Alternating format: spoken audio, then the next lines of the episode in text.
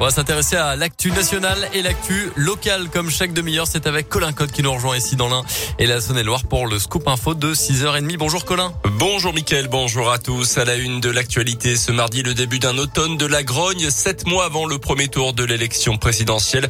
De très nombreuses manifestations sont prévues aujourd'hui toute la journée dans l'Ain et la Saône-et-Loire, notamment à l'appel de syndicats et organisations professionnelles. C'est la plus grosse mobilisation interprofessionnelle depuis la rentrée.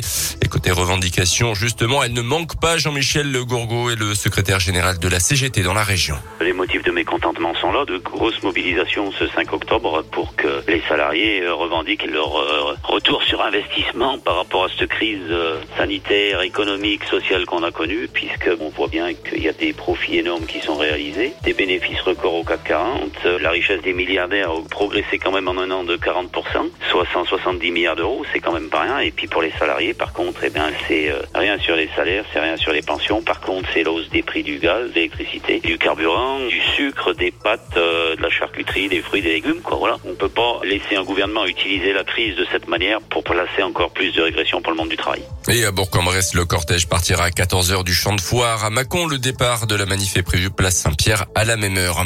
Dans l'actu également, une grosse frayeur pour une habitante d'Amberieu en budget. Hier midi, cette femme de 49 ans a été légèrement blessée par l'explosion d'une bouteille de gaz dans sa cuisine. Selon le progrès, l'accident s'est produit au quatrième étage d'un immeuble.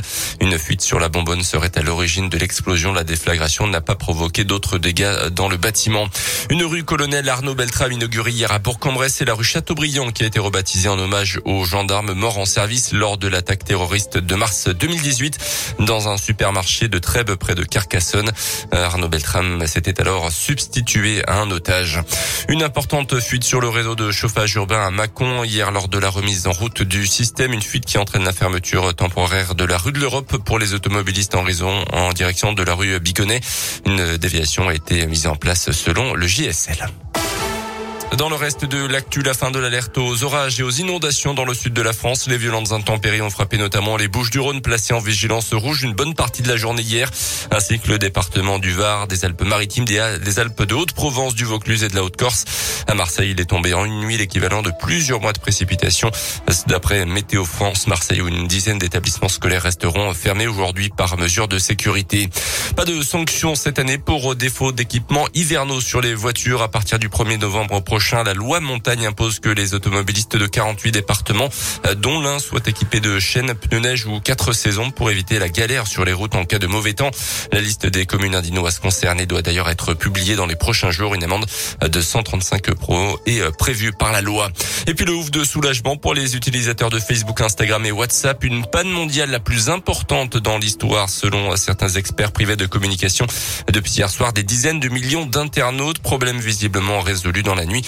Quelques heures de panne qui auraient fait perdre quand même près de 7 milliards d'euros à Mark Zuckerberg, le fondateur de Facebook. Le tourisme spatial se porte bien, merci pour lui. William Shatner, l'acteur ayant incarné le capitaine Kirk dans Star Trek, va bientôt prendre place à bord de la prochaine mission dans l'espace de Blue Origin le 12 octobre prochain. Entreprise détenue par le milliardaire Jeff Bezos, patron d'Amazon. L'acteur canadien deviendra ainsi à 90 ans la personne la plus âgée à se rendre dans l'espace. Lui, il y a depuis quelques temps dans l'espace. Thomas Pesquet va bientôt prendre les commandes de l'ISS, la station spatiale.